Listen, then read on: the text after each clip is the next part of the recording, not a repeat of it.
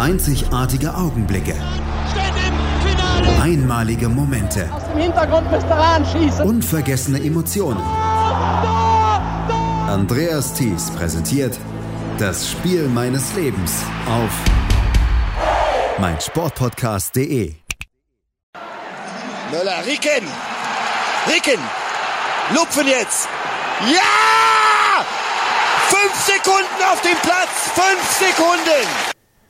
Das Wunder von Bern, Boris Beckers erster Wimbledon-Sieg, Michael Schumachers erstes Formel-1-Rennen. Erlebnisse, die niemand vergisst, der damals dabei war, der dies erlebt hat, der Fan ist. Herzlich willkommen zu einer neuen Ausgabe von Das Spiel meines Lebens, hier auf meinsportpodcast.de, Deutschlands größtem Sportpodcast-Portal. Ihr habt es eben gehört. Heute gehen wir zurück ins Jahr 1997, genauer gesagt den 28. Mai 97. Borussia Dortmund gewinnt die Champions League. BVB-Fans lagen sich in den Armen. Lars Ricken erlebte eine absolute Sternstunde. Einer war davon damals nicht so begeistert. Und für den war dieses Spiel trotzdem das Spiel seines Lebens. Malte Asmus, Chefredakteur bei meinsportpodcast.de. Hallo Malte. Hallo Andreas. Malte, wir haben uns äh, darüber unterhalten letztens dann auch, dass wir nochmal das Spiel meines Lebens machen wollen. Da hast du gesagt, yo, ähm, der BVB hat mir 1997 meine Abi-Feier vermiest. Ja. Da können wir ein bisschen zurückrechnen. Damals warst du 19, 20 Jahre alt. Wir sprechen darüber nachher, ähm, wie du, ähm, wie du die Spiele erlebt hast. Aber wir können sagen, dieses Spiel 1997 Münchner Olympiastadion, ja, das haben viele nicht so richtig vergessen. Auch wenn manche, wie du, eher schlechte Erlebnisse daran haben. Ja, das ist natürlich was ganz Besonderes gewesen in der deutschen Fußballgeschichte. Ich meine, der letzte Sieger im Europapokal der Landesmeister, nichts anderes ist die Champions League, ja, war 1983 davor der HSV. Also es war schon eine ganz schöne Durststrecke, die man aus deutscher Sicht da überstehen musste, bis Dortmund dann in München zugeschlagen hat. Und dass es gerade in München war, das hat mich als Bayern-Fan ah, da so ein bisschen gewurmt. Ich glaube, Olli Hoeneß und ich, wir waren die Einzigen, die das nicht so geil fanden. 1996 hatten die Bayern den UEFA-Pokal gewonnen, oder? Genau, damals gegen Girondin Bordeaux. Genau, gegen Girondin. Übrigens auch mit Zinedine Zidane, der dann auch ein Jahr später in dem Spiel mit Juve und Dortmund dann auch noch keine tragende Rolle spielen sollte. Ja, über den werden wir auch gleich noch eine ganze Menge sprechen, weil ähm, Juve gegen Dortmund, das können wir auch nach ja, 23 Jahre, 24 Jahre später sagen, war damals ein gutes Fußballspiel. Aber wir wollen natürlich hier bei meinsportpodcast.de nicht nur über dieses Spiel deines Lebens sprechen, sondern dann auch so ein bisschen darüber, wie bist du eigentlich mit Sport sozialisiert worden? Wie fing das an? Und ähm, du bist aus der schleswig-holsteinischen Einöde, möchte man sagen. Wie wird man dort Bayern-Fan? Weil du bist Bayern-Fan und nicht Dortmund-Fan. So sieht's aus. Mittlerweile nur noch Sympathisant. Ich habe dann irgendwann mal diesem Fantum abgeschworen, nach dem Europapokalsieg 2001 übrigens. habe ich gesagt, mehr kann's nicht erreichen. Von jetzt an kann's eigentlich nur noch schlechter werden. Und jetzt höre ich auf mit dem Fansein. Ich habe vor allen Dingen dann auch angefangen, journalistisch zu arbeiten. Und da fand ich es dann doch eher angemessen, das Ganze mit einer leichten kritischen Distanz zu sehen. Die Distanz hatte ich 97 noch nicht, aber wie bin ich zum Sportfan geworden? Ja, es gab in der Einöde nicht viel was anderes. Wir hatten eigentlich nur den Fußball, so kurz nach dem Krieg. Und da ist man dann automatisch irgendwie da reingerutscht. WM 86, das war irgendwie so ein Schlüsselerlebnis. Ab da haben wir draußen eigentlich nur noch Fußball gespielt. Ja. Und das kam dann irgendwie so. Und mein Opa wohnten im gleichen Haus. Äh, der war früher Lehrer bei uns äh, im Dorf und äh, das alte Schulhaus war dann später unser Wohnhaus. Er wohnte da auch mit Oma und äh, ja, der hat immer viel Fußball geguckt. Für den war Samstag 18 Uhr heilig. Meine Eltern, die fanden das nicht so interessant. Sportschau brauchten sie nicht, aber Opa, der hat das immer geguckt und ich habe es dann mitgeguckt. Tennis 85, Boris Becker da mit ihm zusammen geguckt. Also das hat dann irgendwo diese familiäre Komponente, bin ich irgendwann reingerutscht. Und es war auch immer so, Sport durfte man auch immer gucken, ohne dass man fragen musste.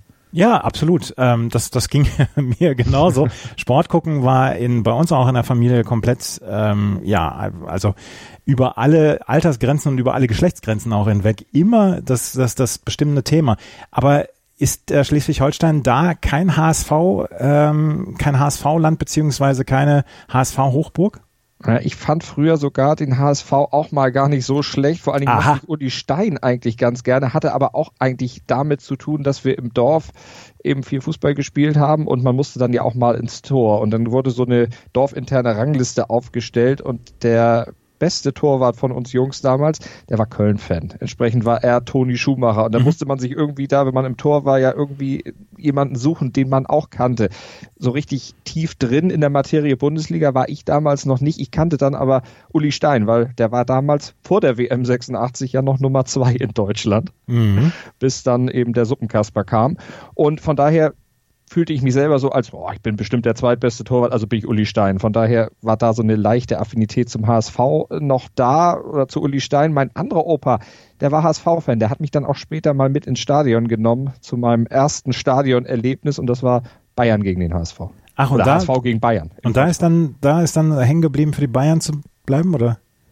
Ja, da hat sich das dann verfestigt. Die Bayern haben gewonnen. Ich habe dann so einen Bayern-Schlüsselanhänger gekriegt. Ich habe übrigens auch einen HSV-Schlüsselanhänger. Der ist auch immer noch an meinem Schlüsselbund dran, mittlerweile aber verfärbt. Man sieht nur noch, dass es ein weißes Trikot ist. Also das ist so ein Trikot mit einem, ja. mit einem Schlüsselanhänger dran. Und da war früher auch mal diese HSV-Raute drauf. Die ist mittlerweile aber abgeknappelt.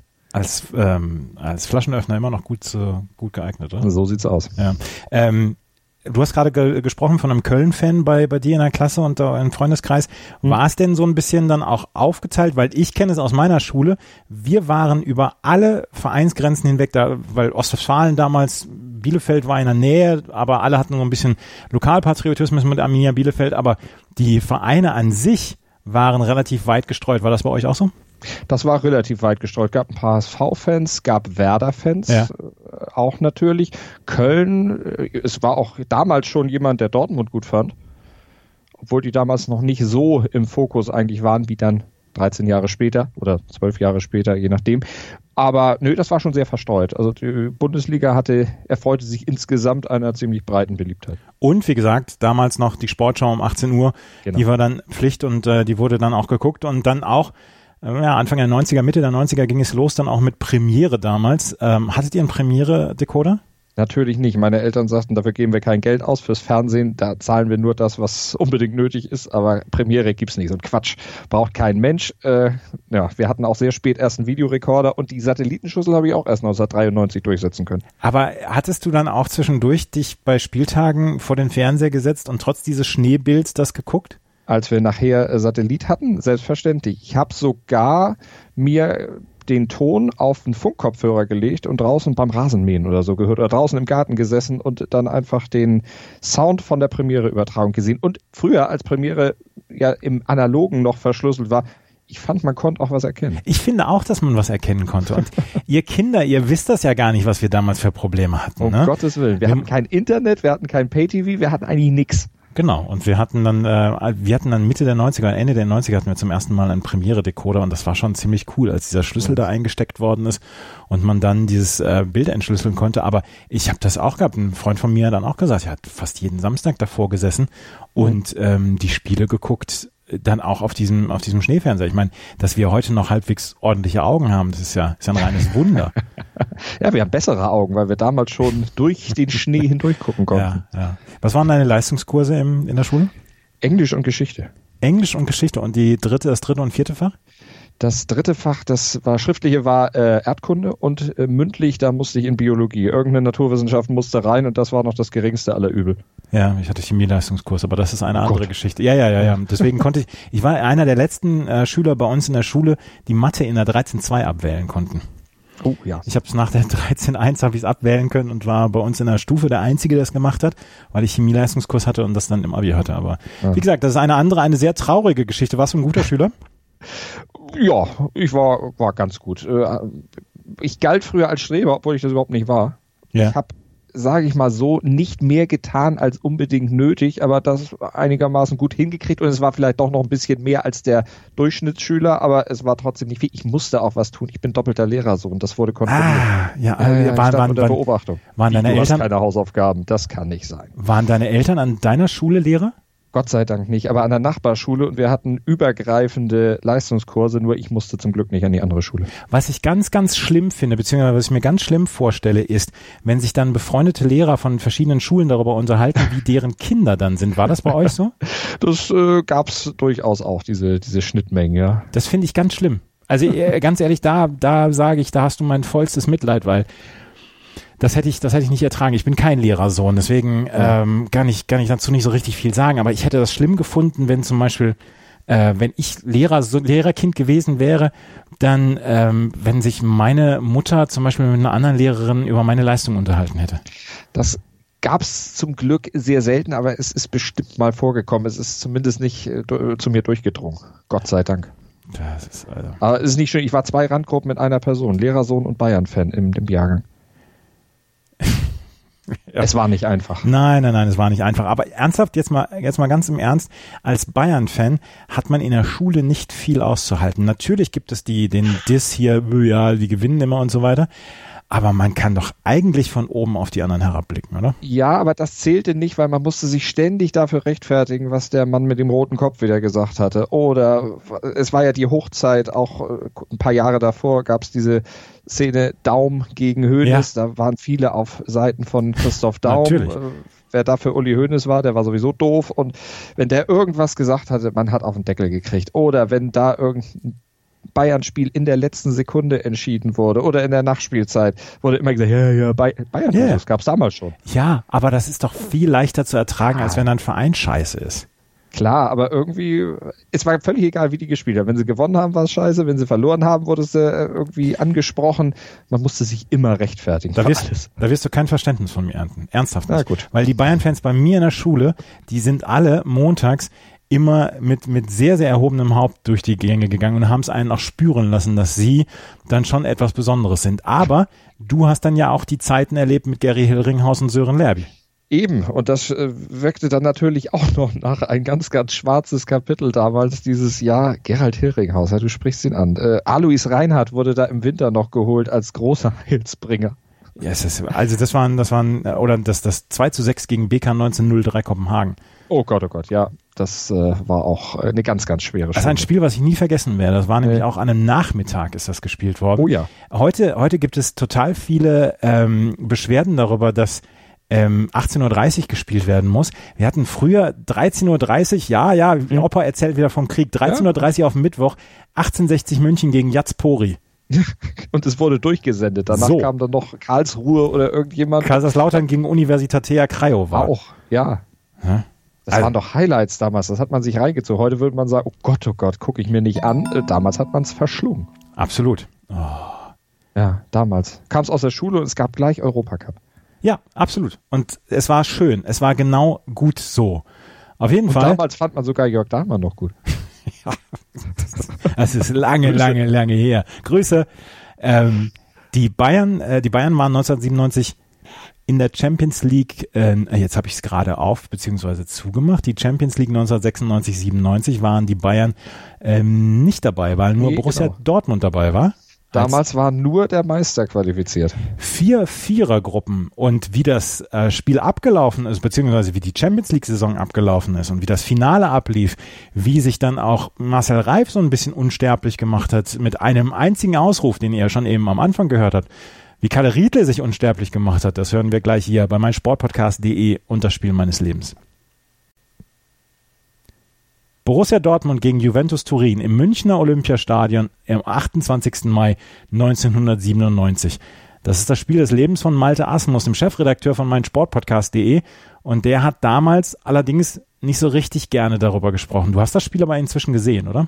Ich habe es damals ja auch gesehen, zwar so. nur in Ausschnitten, aber ich habe es mir natürlich dann im Nachhinein auch noch mal angeguckt. Das gebietet dann irgendwo auch der journalistische Ehrgeiz-Ethos, dass man sich solche Spiele natürlich auch noch mal reinzieht. Ja, ja, ich habe es gesehen und damals äh, auf dieser Abi-Fete, die wir da hatten, äh, da lief es auch auf dem Fernseher und man guckte natürlich dann unweigerlich immer mal wieder hin. Vor allen Dingen, wenn man, wie ich damals schon sehr an Fußball interessiert war, letztlich ganz egal war, wer da spielte.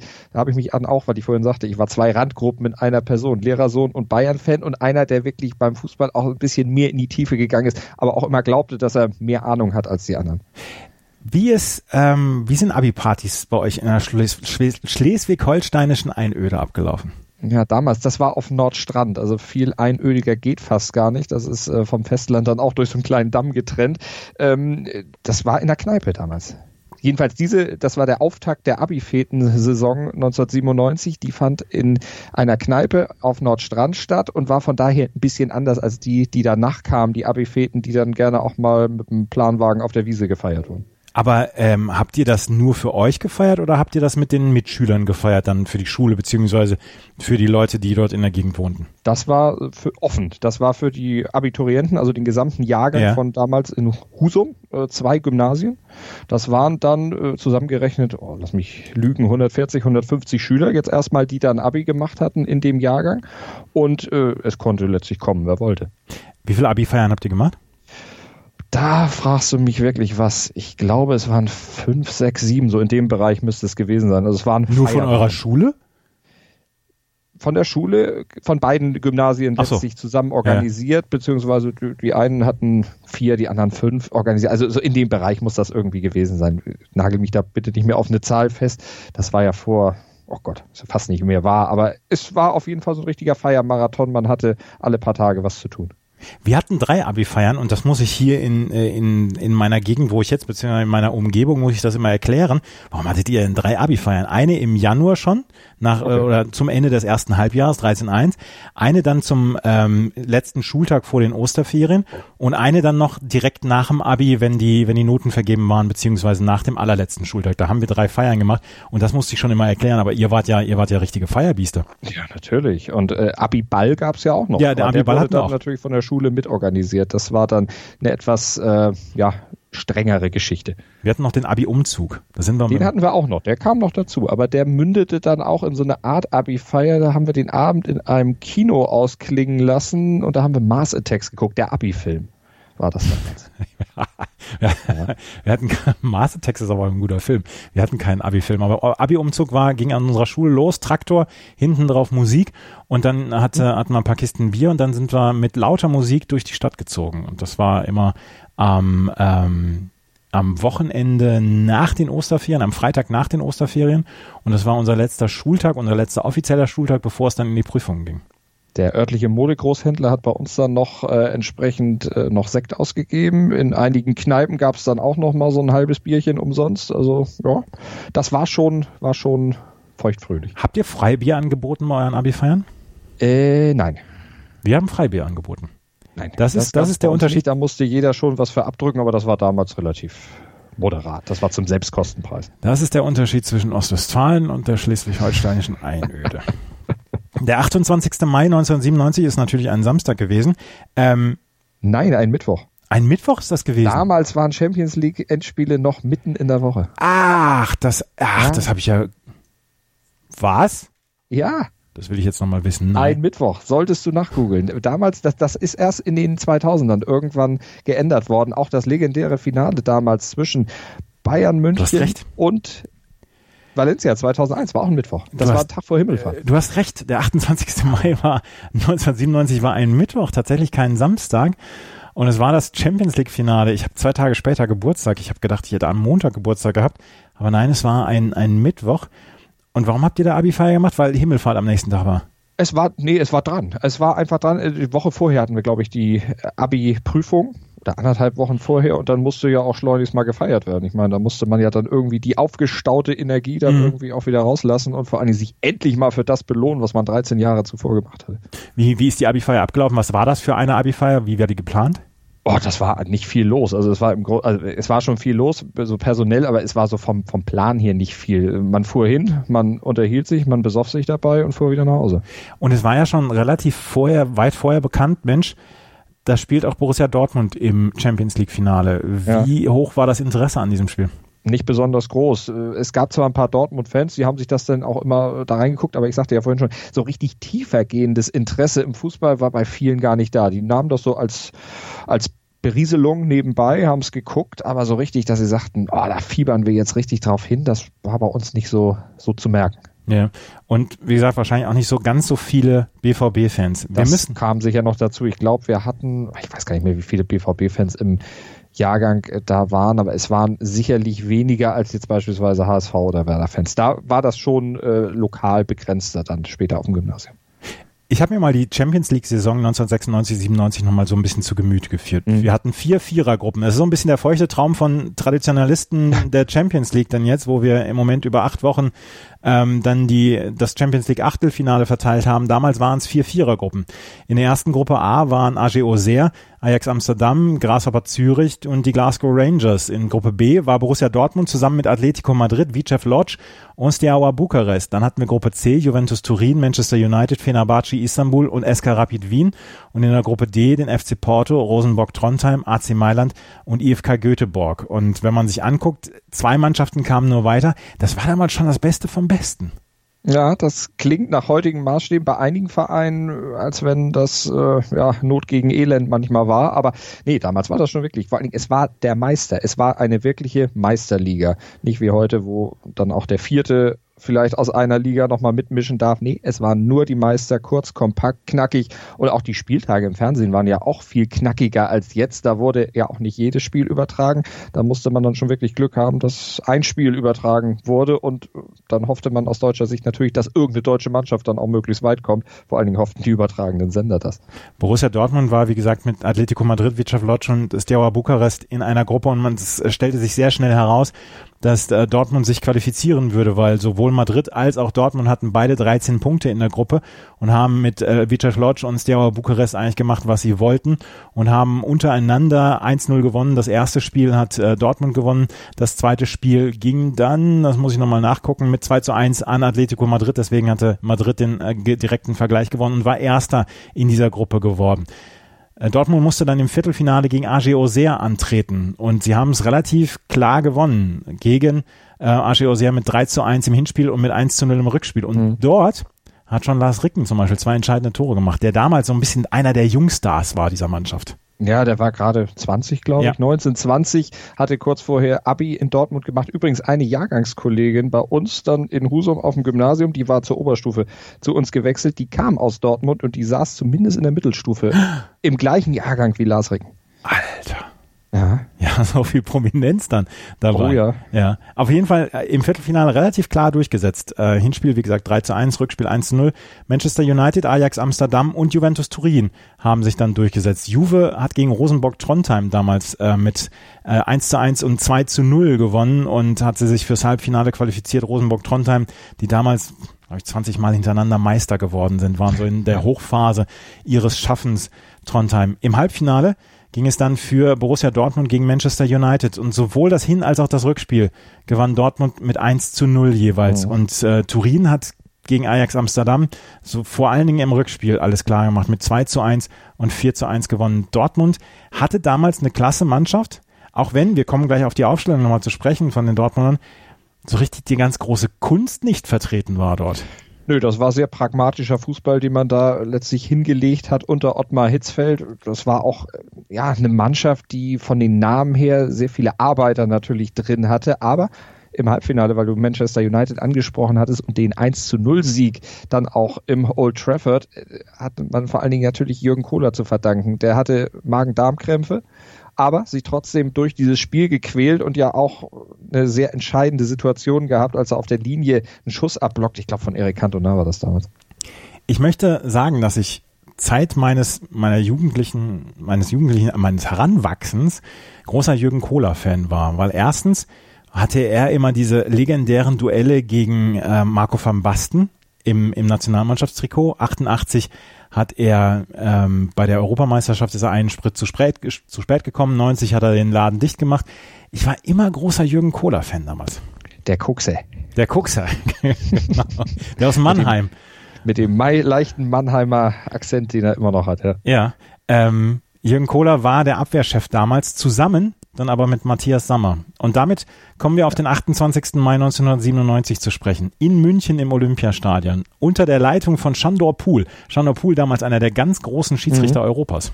Absolut. Das war ein Mann aus Ungarn, der ja, die großen äh, Spiele gekriegt hat damals auch und die ja auch alle sehr, sehr souverän geleitet hat und ja auch einer war, der so von der Präsenz her auf dem Platz ziemlich da war. Wenn man sich die Szenen von diesem Finale nochmal anguckt, der bläst die Backen auf. Der ist nicht besonders groß gewesen, aber der konnte sich trotzdem sehr in Szene setzen. Im Grunde so ein Vorläufer von ja, wie Pierluigi Colina vielleicht später, so von der, von, vom Habitus irgendwo. Vom Habitus und von, vielleicht auch so ein bisschen vom Respekt, den er sich ja. erarbeitet hat, weil er hatte ein oder andere, die ein oder andere kritische Szene auch während des Spiels dann ähm, mhm. zu lösen. Aber die hat er damals gelöst und wir kommen auch darauf zu sprechen, dass der VAR vielleicht damals auch anders entschieden hätte als Shandor Pool.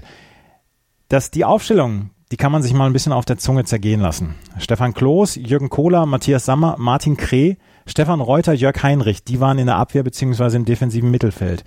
Paul Lambert, Paulo Sousa, war Paulo Sousa damals vielleicht so ein bisschen der kreativste Spieler von allen. Mhm. Andreas Möller war im Mittelfeld noch damit bei, im Offensiven und Karl-Heinz Riedle und Stefan Chapuisat im Sturm. Und jetzt mal ganz ehrlich, wir haben Paulo Sousa, wir haben Möller und wir haben vielleicht noch Stefan Chapuisat, die halbwegs mit dem Ball umgehen konnten. Der Rest, Matthias Sammer, gut, Matthias Sammer, über den ist, der, der, der war auch über jeden Zweifel erhaben. Aber der Rest, das war doch eher die Handwerkskunst. Ja, das klingt so. Sammer damals übrigens auch nicht mehr so ganz im Vollbesitz seiner Kräfte. Der hat in der Saison wenig gespielt, kam dann im Finale aber wieder rein, war da auch Kapitän, weil Michael Zock, glaube ich, ja. später eingewechselt genau. wurde. Also mhm. da war es dann äh, nochmal wieder ein bisschen anders. Also Sammer auch nicht so die entscheidende Figur in der Saison, zumindest nicht auf dem Platz, aber natürlich als Antreiber, als, als Mastermind irgendwo immer gegenwärtig. Aber Du hattest Paulo Sousa als Kreativposten genannt. Das war ja übrigens ein ehemaliger Juve-Spieler. Der war ja zu Beginn der Saison von Juve zu Dortmund gewechselt und war einer von ganz vielen Juve-Spielern im Kader von Dortmund. Julio Cesar war dabei, Kohler war dabei, Reuter, Möller, die haben alle früher bei der alten Dame gespielt. Und das machte dieses Spiel dann auch nochmal wieder ein bisschen interessant, natürlich für alle. Das ist so eine kleine, kleine Anekdote, die da eben auch noch beitrug. Und es war ja auch noch die Neuauflage des UEFA-Cup-Finals von 1993, wo Dortmund dann ja auch noch noch eine Rechnung offen hatte. Aber genau wie damals 93, so vom, von den Namen her, war natürlich mehr Klasse und auch mehr spielerische Finesse eigentlich bei Juve zu finden. Hast du recht. Matthias Sammer hatte sich ja so ein bisschen aufgearbeitet in der EM 1996. Ist vielleicht nochmal eine eigene Sendung, das Spiel meines Lebens, ähm, wer die EM 1996 mit Matthias Sammer, der damals ja der absolute aggressive Leader war, wie man so gerne dann auch sagt, und damals die deutsche Mannschaft ja auch so ein bisschen als als Chef dann zu dieser Europameisterschaft geführt hat. Aber danach, du hast es gesagt, war er verletzungsbedingt nicht häufig dabei und äh, Dortmund musste häufig ohne ihn spielen. Und wenn er dann gespielt hat, was mich an Matthias Sammer immer genervt hat, er war immer schlecht gelaunt. Ja, den Eindruck hatte man zumindest, aber der Mann ist einfach vom Erfolgsdruck und auch so irgendwie vom, vom Gewinnwollen einfach so zerfressen. Ich glaube, der, der war gar nicht schlecht gelaunt, aber der war einfach immer nur in the zone. Ja, Matthias Sammer auf jeden Fall der Kapitän. Die Mannschaft von Juventus Turin liest sich im Nachhinein Ganz, ganz, ganz, ganz toll. Angelo Peruzzi im Tor, Sergio Porini, Giro Ferrara, Paolo Montero, Marc Giuliano in, in der Verteidigung, Didier Deschamps als defensiver Mittelfeldspieler, Angelo Delivio, Wladimir Jugovic, Sinidin Sidan im Mittelfeld und Alen Boksic und Christian Vieri, im Sturm. Ich war großer Alen Boksic-Fan, ähm, na, vorher noch, weil der mal bei Lazio Rom vorher gespielt hat und da war ich Boksic-Fan. Und ähm, die Mannschaft das waren Superstars, das waren alles Superstars. Christian Vieri damals auf der Höhe seines, seines Könnens, Zinedine mhm. Zidane, von dem man schon wusste, was der zu leisten imstande ist. Didier Deschamps, der auch in, in Frankreich schon das Mittelfeld angeführt hatte. Di Livio, ganz, ganz tolle Mannschaft. Giro Ferrara für äh, in der Verteidigung, fantastische Mannschaft. Und der junge Del Piero noch auf der Bank. Ja. Also da war einiges dabei, was, was wirklich ja, Rang und Namen hatte. Und es war ja auch Juve, der amtierende Champions League-Sieger. Die hatten ja im Jahr zuvor im Elfmeterschießen gegen Ajax Amsterdam gewonnen. Und die hatten ja auch noch Marcello Lippi auf der Bank, also den Mister schlechthin damals in Italien. Absolut äh, Grand Seigneur damals schon. Pure Weltklasse. Absolut. 13 Jahre später hatte ich mal die Gelegenheit, den Mister sogar zu interviewen. Das war für mich damals eine ganz, ganz große Ehre und auch spannend, weil ich es auf Italienisch machen musste. Der konnte nämlich nichts anderes. Und die Telefonnummer, ich habe ihn damals per Telefon interviewen dürfen, habe ich immer noch. Wir sprechen gleich über das Spiel hier bei das Spiel meines Lebens auf meinsportpodcast.de. Juve gegen BVB im Münchner Olympiastadion 1997 am 28. Mai. Das Spiel meines Lebens von äh, Malte Asmus, unserem Chefredakteur hier auf meinsportpodcast.de. Ich habe mir das fast das komplette Spiel jetzt nochmal angeguckt, um das, äh, um da so ein bisschen nachzuvollziehen. Und ich möchte sagen, eigentlich kann man sich bei Juventus Turin damals nur sagen, wie haben wir denn das Spiel ja. verloren? Ja, sie waren der große Favorit und sie waren auch die bestimmende Mannschaft. In den ersten 20, 25 Minuten hatten die große Möglichkeit, da auch schon in Führung zu gehen. Bobo Vieri, der hatte die erste ganz, ganz dicke Chance dann. Und wenn er den reinmacht, wie sagt man so schön, dann geht das Spiel anders aus. Wenn er den reinmacht, geht das Spiel anders aus. Wir haben natürlich dann, ähm, wir haben natürlich dann auch äh, Stefan Kloß, der, der mitgearbeitet hat, ja. beziehungsweise der im Tor stand und wirklich viele gute Paraden hatte. Aber gerade so bis zum 1 zu 0 von äh, Kalle Riedle hat sich ähm, hat sich das Spiel eigentlich nur in eine Richtung bewegt und das war auf das Dortmunder Tor. Und dass Dortmund in der ersten halben Stunde kein Gegentor gefangen hat, empfinde ich heute als Wunder. Und bevor wir weitersprechen, muss ich noch einmal gerade sagen, wer mich, wer mich kennt, weiß, dass ähm, ich zu, zum Jinxen neige. Wenn ich etwas ankündige auf Twitter oder in den sozialen Medien, ähm, passiert meistens das Gegenteil. Und ich habe damals mit Freunden zusammen dieses Spiel geguckt. Und als wir die Aufstellung gesehen haben, habe ich gesehen, Kalle Riedle, was will er denn mit dem? Warum stellt er denn nicht herrlich auf? Oder Ricken? Warum stellt er denn unbedingt Kalle Riedle auf? Und was macht Karl-Heinz Riedle in der 29. Minute?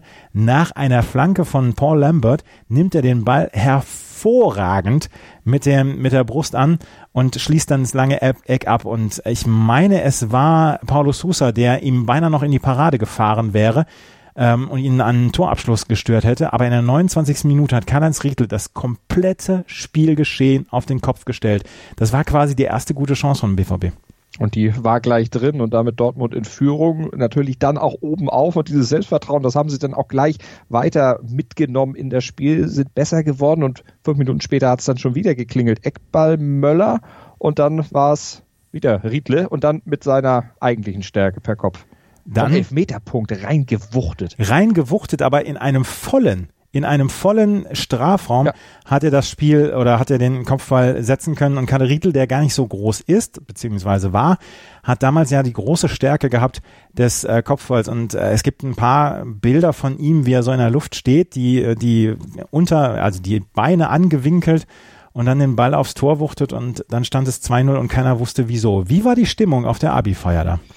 Da war es äh, doch schon recht äh, ja, freudig ging es dazu, weil einige dann gesehen haben, oh Fernsehen, auf dem Fernseher, da lief das Tor 2-0 für Dortmund. Und als ich das hörte, da war ich dann schon, ich war ein bisschen geknickt. Das muss ich ganz ehrlich sagen, weil ich hatte vorher auch immer genauso argumentiert wie wir eben, Juve hat die viel bessere Mannschaft. Die machen das schon klar. Die gewinnen das am Ende.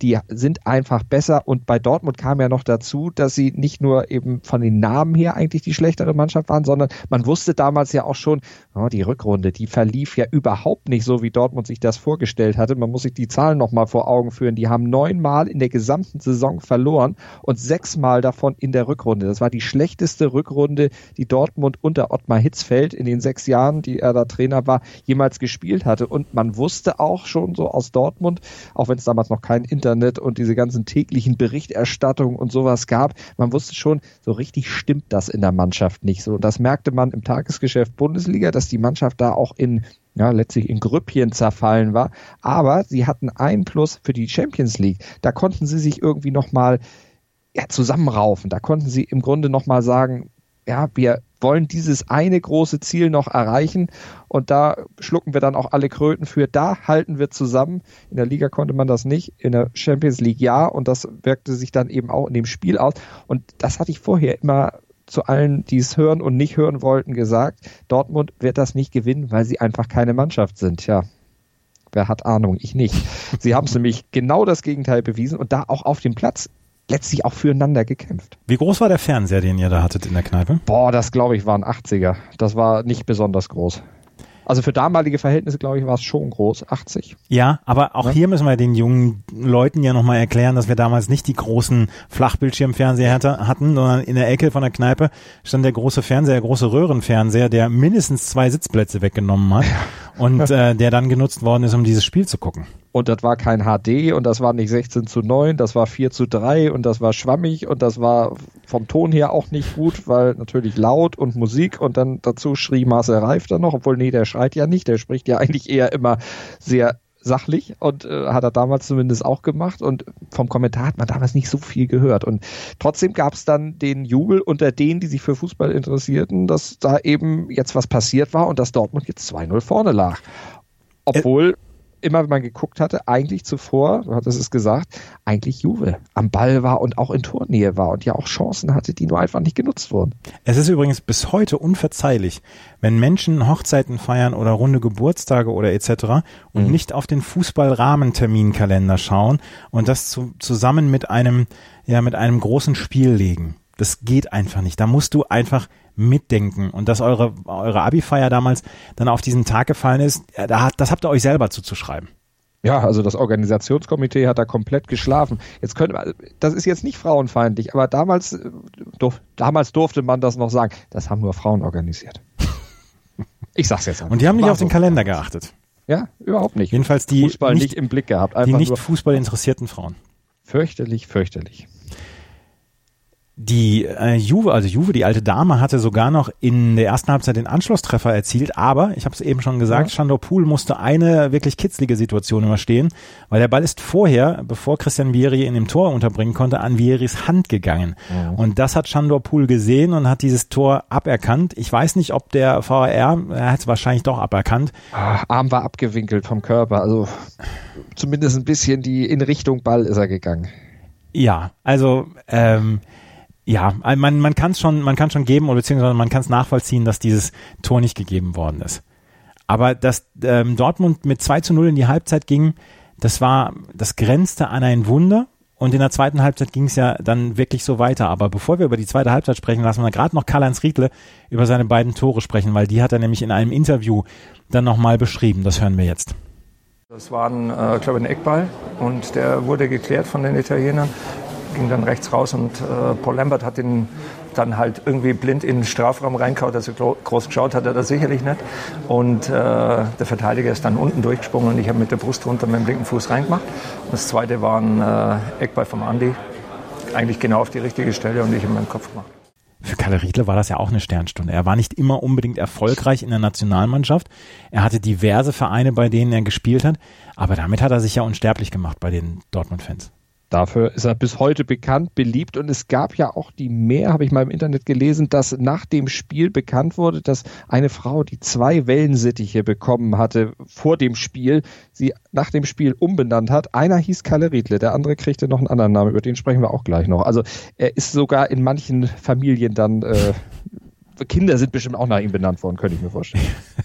Karl-Heinz, hm, der Name ist bestimmt jetzt heute im, unter Dortmunder Kindern, die so 23, 24 sind, so bestimmt sehr, sehr beliebt. Ähm, Obwohl, wenn man Kalle sagt, ist es doch, klingt doch niedlich. Ja, Kalle, Kalle, Kalle ist super. Kalle ist super.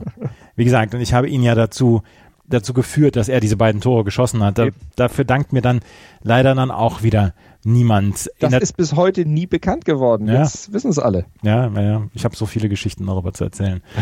ähm, in der zweiten Halbzeit ging es aber genauso weiter wie in der ersten Halbzeit. Mhm. Juve war am Drücker und Juve wollte unbedingt diesen Anschlusstreffer und es war trotzdem einer sehr starken Abwehr der Dortmunder zu verdanken und einem hervorragend aufgelegten Stefan Klos zu verdanken, dass die, ähm, dass die, dass Juventus nicht rankam. Zum Beispiel einmal eine Bogenlampe von Christian Vieri an die Latte. Klos konnte das gerade noch so retten. Er war mehrfach auf der Hut er ist nicht so richtig berühmt für dieses Spiel geworden, aber ohne Stefan Klos hätte es auch anders ausgehen können. Definitiv. Also der hat sich da schon wirklich eigentlich einen Namen gemacht, aber das ist ja immer so. Torhüter, wenn sie nicht besonders durch andere Sachen als Paraden vielleicht noch auffallen, bleiben immer so ein bisschen unterm Radar. Stefan Klos war auch einer der eher, ja, einer der ruhigeren. Keiner, der jetzt äh, Olli Kahn-mäßig sich in Szene gesetzt hat oder auch kein Jens Lehmann. Äh, also es war eben ein ruhigerer Vertreter, der ganz sachlich nüchtern seinen Kram da gemacht hat und das sogar sehr gut und in dem Finale eben besonders gut. In der 64. Minute gab es dann aber den Anschlusstreffer. Alessandro Del Piero war zur Halbzeit für Sergio Porini eingewechselt worden und er konnte äh, mit der Hacke nach einer Flanke von Alen Boxic ein wunderbares Tor erzielen. Und ich gebe zu, ich habe alle drei Tore von Dortmund habe ich noch auf dem Kasten gehabt oder auf dem Zettel gehabt, wie die entstanden sind. Wie das Tor von Alessandro Del Piero entstanden ist, das weiß ich nicht. Und es war das zweitschönste in diesem Spiel. Das war ein wunderschönes Tor. Hacken, mit der Hacke vom 5 Meter Kasten aus, äh, spitzer Winkel aufs Tor, der war drin, da konnte Klos überhaupt nichts machen. Das war wunderbar angenommen von Del Piero. Und da habe ich nämlich gesagt, zu allen, die es hören und nicht hören wollten, so Leute, jetzt kippt das, Del Piero ist da, es läuft. Del Piero nach Vorlage von Alan Boxic, aber haben dich die Leute da dort gehasst da so ein bisschen für? Weil auch bei uns war es immer so ein bisschen, ähm, die Bayern hat man gehasst, aber mit allen anderen Mannschaften aus der Bundesliga, wenn sie im Europapokal war, konnte man schon mitfiebern. Ja, ja, genau. Da wurde dann gesagt, äh, du musst doch für die Deutschen sein. Ja, ja, genau. Scheiß Bayern-Fan. Ja. ja, es hing natürlich auch damit zusammen. Sicherlich. Ja. Und vor allen Dingen dann auch äh, so eine leichte Lust darauf, dann doch ein bisschen anti zu sein. Ja. Ich musste, muss man aber auch noch dazu sagen, ich musste an dem Abend auch noch fahren. Ich Ach, durfte hey. nicht mal was trinken. Ach herrje, natürlich, Ja, ja, natürlich deshalb. fängst du Also da das an zu stänkern. Ja, klar. Und irgendwann äh, wurde ich dann böse. Hattest du zu dem Zeitpunkt eine Freundin Nein. verknallt? Oh, bestimmt, das weiß ich jetzt gar nicht mehr so genau. Aber äh, definitiv irgendwie bestimmt. War man ja, weiß nicht, war, äh, das ist nicht ein chronischer Dauerzustand. Ja. Ständig anders, aber immer gleich irgendwie. Ja, ja, ja, ja. Aber ich war, aber auf allen drei Abi-Feiern war ich, war ich verknallt und hatte was anderes zu tun, als mich über über Fußball zu diskutieren. Also, da ging es um Fußball. aber ich war unglücklich verliebt, aber Oh. Naja. Äh, Vielleicht kam das auch noch, ich, das weiß ich jetzt gar nicht mehr. Das ist mir nicht so hängen geblieben. aber das kann natürlich auch sein, dass das auch meiner Laune nicht zusätzlich noch abträglich war. Aber äh, aus der Erinnerung war es vor allen Dingen dieses Spiel und der Sieg der Dortmunder, der ja In- dann irgendwann auch manifestiert wurde. manifestiert wurde. Lars Ricken wurde in der 70. Minute eingewechselt und das ist ja eigentlich auch eine schöne 500.000 Euro Frage bei Wer wird Millionär. Für wen ist Lars Ricken eingewechselt worden? Da musst du mir helfen. Das äh, weiß ich tatsächlich nicht mehr. Für Stefan Chapuisat ist er eingewechselt worden. Vorher war Karl-Heinz Riedle schon ausgewechselt worden in der 67. direkt nach dem Tor von Alessandro Del Piero. Für ihn kam Heiko Herrlich und Stefan Chapuisat ging dann in der 70. Minute und die ungeschnittene Version des, äh, des Themas, was ihr am Anfang gehört habt, das hört ihr jetzt. Der Kommentar von Marcel Reif damals auf RTL, wie er das Tor angekündigt hat, beziehungsweise auch die Auswechslung, weil das ist, es sind wirklich nur ein paar Sekunden gewesen. Das hören wir jetzt.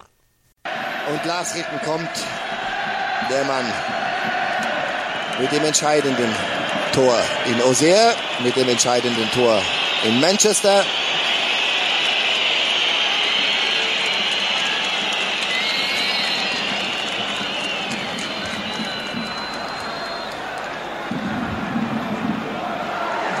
Möller, Ricken! Ricken! Lupfen jetzt! Ja! Fünf Sekunden auf dem Platz! Fünf Sekunden! Lars Ricken! Ich gebe zu, ich kriege immer noch Gänsehaut. Ja, muss ich auch sagen. Also Ich habe es damals ja im lauten Trubel dieser Abi-Feier nicht so hören können. Es klang so ein bisschen durch, aber wenn man es jetzt nochmal clean und in äh, voller Lautstärke auf den Ohren hat, ja, ist schon geil. Ist schon ein richtig, richtiger Moment der Sportgeschichte. Äh, Einer von ganz vielen Sätzen von Marcel Reif, die mir im Nachhinein noch im Ohr sind. Äh, Die meisten natürlich aus Bayern-Sicht. Ein Schuss, ein Tor, die Bayern oder die Bayern. Ja, Also ne, 2001 erst gegen den HSV damals, Ja. Entschuldigung, und dann äh, im Europacup-Finale. Also das ist, äh, ist haften blie- geblieben. Ricken, Lupfen, ja.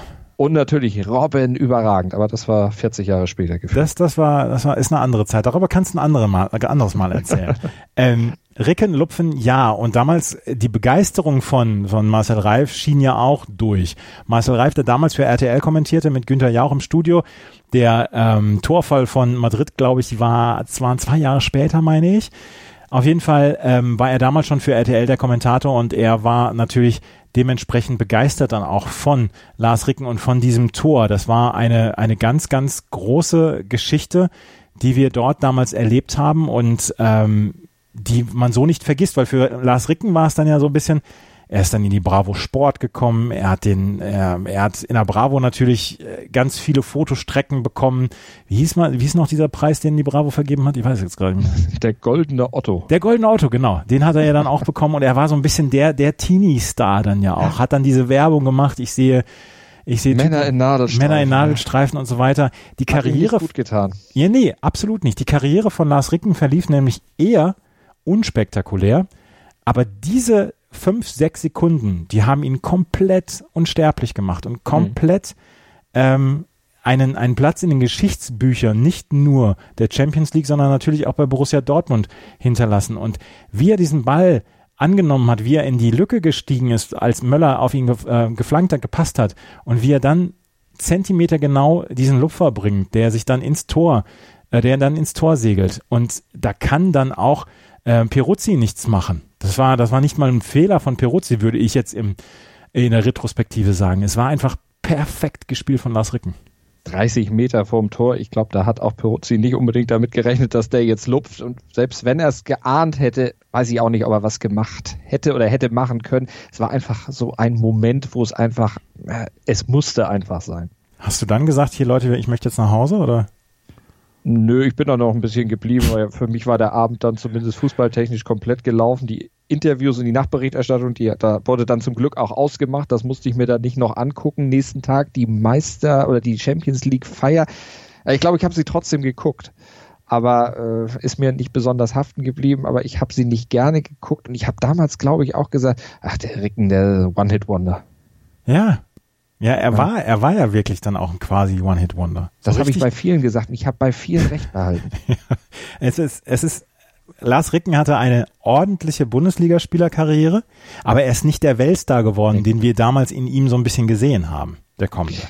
Vielleicht auch zu früh dann irgendwie zu hoch gejatzt worden, kann man nicht sagen, aber er war natürlich ein toller Spieler und hat auch, auch bei Dortmund auch dann bei den späteren Ligatiteln dann auch natürlich noch seinen Stempel irgendwie mit aufgedrückt. Aber er war keiner, der jetzt auch für die Nationalmannschaft natürlich dann gesetzt war. Und äh, er war letztlich auch, ja, immer einer, der letztlich eher unauffälliger auf dem Platz war, auf jeden Fall auch neben dem Platz, wenn man mal von diesen äh, Werbespots absieht, die er sicherlich auch nicht unbedingt freiwillig gemacht hat, die er sich auch nicht unbedingt ausgedacht hat, aber ich meine, die Kohle nimmst du natürlich gerne mit und als junger Spieler wirst du ja auch beraten. Ob er da immer gut beraten war, äh, andere Geschichte. Dortmund hat auf jeden Fall damals die Champions League gewonnen. Ottmar Hitzfeld hat so ein bisschen seinen, seinen Ruf als absoluter Sensationstrainer manifestiert. Ich war immer großer Ottmar Hitzfeld-Fan. Ich habe es ihm ein bisschen übel genommen, dass er dann zu den Bayern gegangen ist. Aber ähm, dessen Karriere steht ja über allem. Die ist ja wirklich Absolut. über alles erhaben, oder? Absolut. Der Mann äh, ist einfach einer der deutschen Trainer schlechthin in der Fußballgeschichte, hat ja alles gewonnen, was es zu gewinnen gab mit den Bayern, ja diesen Titel dann in der Champions League auch nochmal geholt, also auch das macht ihn dann äh, noch, noch größer, als er damals schon war. Aber man muss auch sagen, er hatte die Mannschaft damals 1997 ja nicht verloren, aber sie war ihm so ein bisschen abhanden gekommen. Diesen Zusammenhalt, den man bei den Dortmundern die Jahre vorher hatte, auch diese eingeschworene Gemeinschaft zwischen Spielern und Trainer, die war da nicht mehr so da. Und man merkte bei Hitzfeld damals auch, da geht wirklich was zu Ende. Da ist irgendwo auch die Spannung vielleicht nicht mehr da nach sechs Jahren Dortmund, die ja sehr aufreibend waren. Da muss sich irgendwo was ändern und auch bei ihm, weil man sah ihm da schon an, wie sehr ihm das auch alles ja nahegegangen war, wie, wie sehr das auch an ihm gezehrt hat.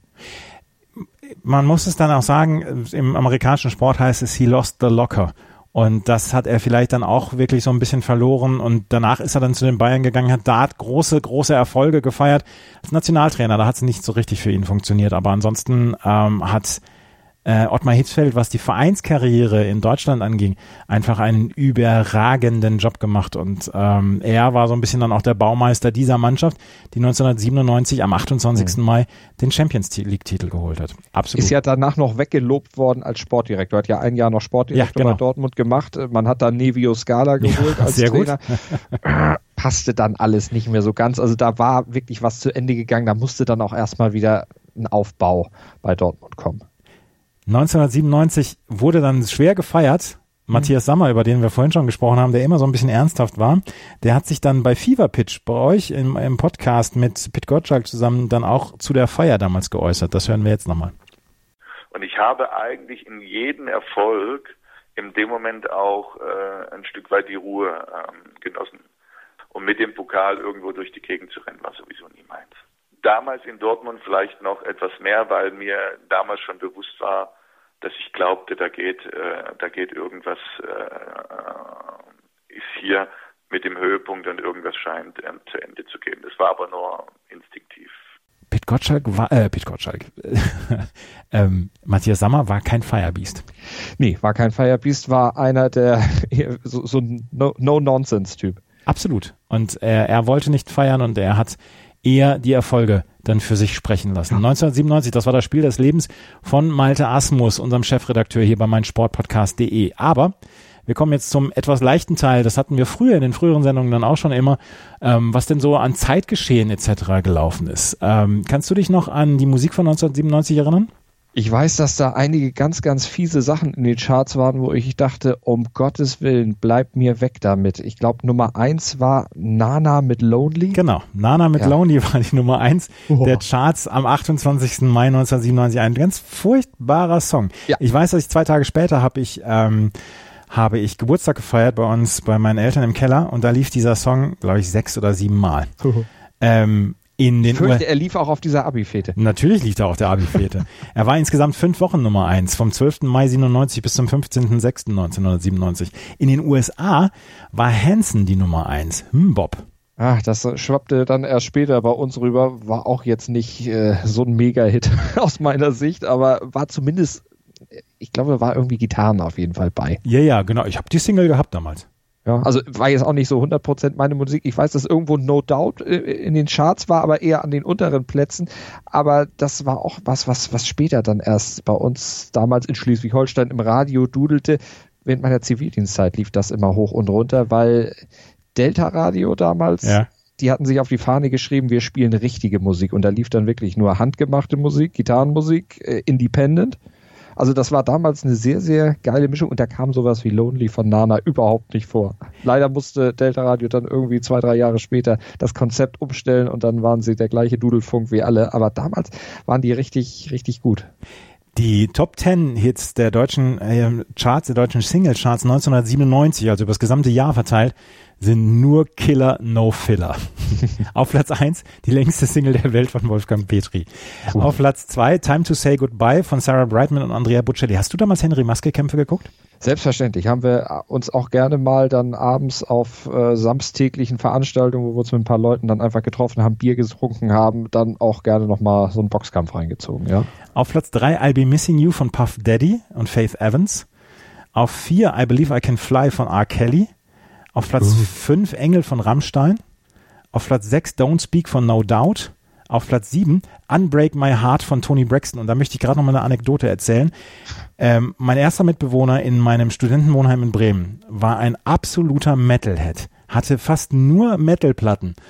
Und er hatte Unbreak My Heart von Tony Braxton, was so alle zwei, drei Tage immer lief. Und das mochte er, das Lied. Das war sehr schön. Auf Platz 8 Sonic Empire von den Members of Mayday. Auf Platz 9 Gala mit Freed from Desire läuft heute noch auf 40. und 50. Geburtstag rauf und runter. Und auf Platz 10, und den Song kenne ich nicht, So Strung Out von C-Block. Kennst du den? Sagt mir auch überhaupt nichts. H-Blocks kenne ich, aber nicht ja, C-Block. Ja. Auf Platz 14 Khaled mit Aisha. Das war ein großer Song. Ja, erinnere ich auch noch dunkel. Ich habe auch noch mal die Tagesschau vom 28. Mai 1997 angeguckt. Es wurde dort damals 50 Jahre Marshallplan gefeiert. Marshallplan, der vorsah, dem Westen, dem im Krieg geschlagenen Westen Kredite zu geben, um den äh, Neuaufbau ähm, wiederherzustellen, der dann zum deutschen Wirtschaftswunder führte. Der wurde mit 50 Jahren gefeiert, 1997 am 28. Mai und und da können wir jetzt nochmal reinhören, da gab es auch sportliche News. Wilhelm Wieben in der Tagesschau über die French Open 1997. Steffi Graf und Maike Babel sind bei den French Open in der dritten Runde. Graf gewann glatt gegen die Französin Amélie Mauresmo. Babel setzte sich gegen die Tschechin Helena Sukova durch. Ausgeschieden ist Jana Kandar aus Heidelberg. Bei den Männern verlor Jens Knipschild gegen den Spanier Alex Correja. Maike Babel, Jana Kandar, das sind Namen, die man nicht mehr so richtig auf der Pfanne hatte. Und Jens Knipschild natürlich. Ja, wollte gerade sagen, das waren Namen, die ich lange nicht gehört habe. Ja.